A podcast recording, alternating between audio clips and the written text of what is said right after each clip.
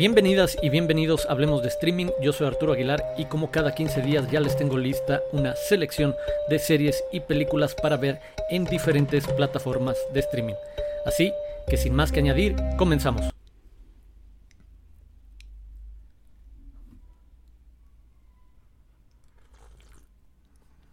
Iniciamos en Netflix donde ya se añadió al catálogo Lost in Translation, la película de Sofía Coppola protagonizada por Bill Murray y Scarlett Johansson, un clásico en verdad del cine independiente, me parece una muestra de cómo construir una historia de manera ejemplar, con pausa, con ritmo, que va desarrollando y desenvolviendo el drama personal que encuentra a estos dos personajes pasando por momentos difíciles, complejos en su vida. En verdad, uno de los grandes retratos del cine con dos figuras importantes y la llegada, la confirmación de un nombre que se convertiría de nuevo importante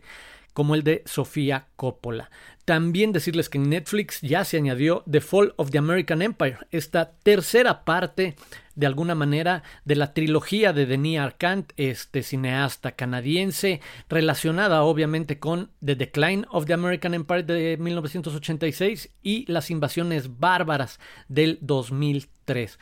Una serie de conversaciones filosóficas alrededor de la decisión de quedarse con un dinero que una persona se encuentra después de un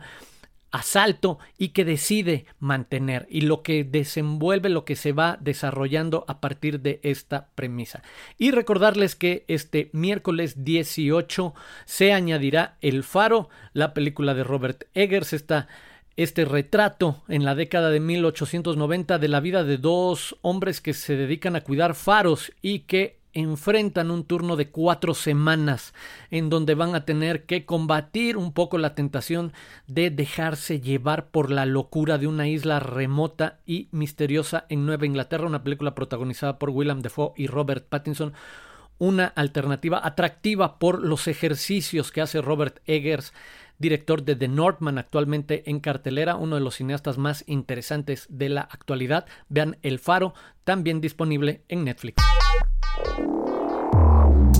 Continuamos en Prime Video donde ya pueden ver Petit Maman, la más reciente película de Celine Siama, la directora de Retrato de una mujer en llamas y que en este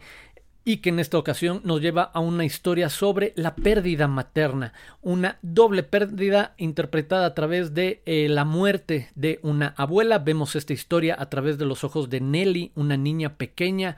que acompaña a sus padres a la que fuera la casa de la infancia de su mamá tras la muerte de su abuela y súbitamente su madre también desaparece. Y en este contexto se da la construcción de una amistad y de una relación muy particular, muy especial, muy profunda con otra pequeña niña de su edad que conoce en este lugar. De nuevo, como se trata en el universo de películas de Celine Siama, una celebración y una observación muy atractiva al universo de las conexiones femeninas, en este caso de amistad, de empatía, también de roles o figuras o, funciones maternas, así como lo había hecho con el amor y la pasión entre dos mujeres en Retrato de una mujer en llamas. Y también ponerles en el mapa que en Prime Video está disponible Ella es Ramona, una excelente comedia mexicana eh, sobre la historia de Ramona, una mujer con bastantes kilos de más y cómo decide enfrentar este reto de por su salud y por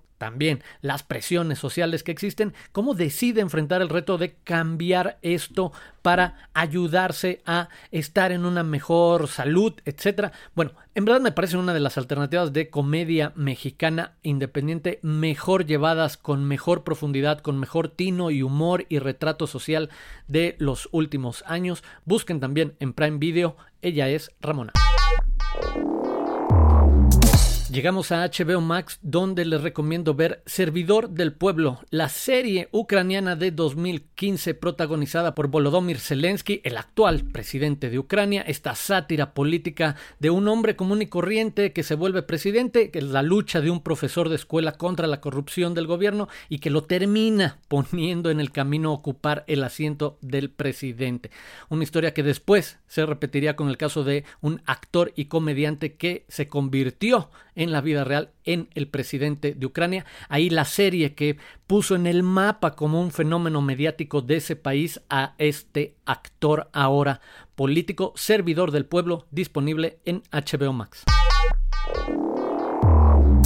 Continuamos en Paramount Plus, donde hablando de presidentes hay una serie que toca un poco el asunto a partir de su relación con esta figura. Estoy hablando de The First Lady, esta serie sobre las primeras damas de Estados Unidos, en donde Viola Davis interpreta a Michelle Obama, Michelle Pfeiffer a Betty Ford y Gillian Anderson a Eleanor Roosevelt a su manera y en sus respectivos contextos, son historias de mujeres que enfrentaron retos y la posibilidad de redefinir roles femeninos o de las parejas de los presidentes en su momento. También es un retrato de ciertos momentos en la historia de Estados Unidos a través de la perspectiva de estas mujeres que se van intercalando y que nos muestran estas historias, valga la redundancia, desde poco antes de que estas mujeres llegaran a la Casa Blanca. Bastante convencional en cierto sentido, pero el atractivo está en el reparto con estas actrices y con actuaciones secundarias de Aaron Eckhart y Kiefer Sutherland. Así que denle una oportunidad a The First Lady en Paramount Plus. Llegamos a Apple TV Plus, donde los amantes de los dramas de época basados en novelas ganadoras de premios tendrán algo que ver con La Serpiente de Essex, esta serie protagonizada por Claire Danes y Tom Hiddleston, que nos muestra la adaptación de la novela de Sarah Perry centrada en la relación entre una viuda y un sacerdote a finales del siglo XIX. Ahí que los amantes de esta premisa, de este tipo de historias ambientadas en, en ese tono también dramático y con cuestiones polémicas, tienen una buena alternativa en La Serpiente de Essex, ya disponibles los primeros capítulos en Apple TV Plus. Y finalmente les recomiendo que busquen en YouTube El hombre que vio demasiado. A inicios de esta semana falleció el gran fotógrafo de nota roja Enrique Metinides. Pues bueno, su historia, su trabajo, el cómo convirtió esta actividad literalmente en un arte es retratado en este documental El hombre que vio demasiado que pueden buscar y ver por completo en YouTube a falta de estar disponible en alguna otra plataforma dentro de un catálogo o como venta o renta. En verdad, un documental muy muy atractivo. Vean El hombre que vio demasiado en YouTube. Esas fueron mis recomendaciones para este episodio. Yo soy Arturo Aguilar, les agradezco haber escuchado este podcast y les anuncio que entra en una pausa por cuestiones laborales. Tengo varios proyectos corriendo alternamente y creo que necesito poder tener algún tiempo extra para dedicárselo a estos nuevos proyectos. Así que hablemos de streaming, no morirá entrar en una pausa, ya pensaremos cómo regresará, en qué formato o con qué periodicidad, pero por ahora les anuncio que no habrá nuevos episodios hasta nuevo anuncio. De nuevo, les agradezco mucho haber escuchado y haberse suscrito a este podcast. Yo soy Arturo Aguilar y podemos seguir la conversación y pueden seguir muchas de estas recomendaciones y otras que seguiré haciendo a través de otras colaboraciones y espacios o a través de mis redes sociales en arroba Arturo. Muchas gracias de nuevo y hasta pronto.